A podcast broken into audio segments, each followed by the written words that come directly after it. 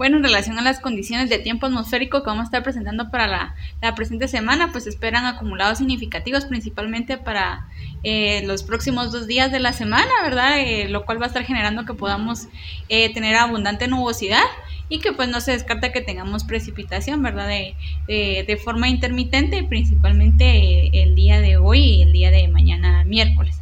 Adicional a esto, pues las condiciones de, temperaturas, pues vamos a tener mínimas que van a estar oscilando entre los 8 y 10 grados centígrados y máximas que podrían estar entre los 23 y 26 grados centígrados.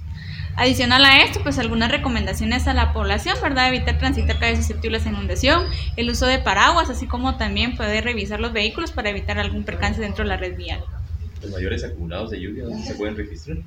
Bueno, en relación a los mayores acumulados, se prevé que podamos, eh, en el área de Occidente, a nivel nacional, podamos presentar los mayores acumulados. Estos podrían estar oscilando entre los 20 eh, a incluso 39 milímetros eh, en, los próximos días, ¿verdad? Sin embargo, pues las condiciones pues van a estar propicias para que podamos estar presentando lo que son lluvias, principalmente en horas de la tarde y noche.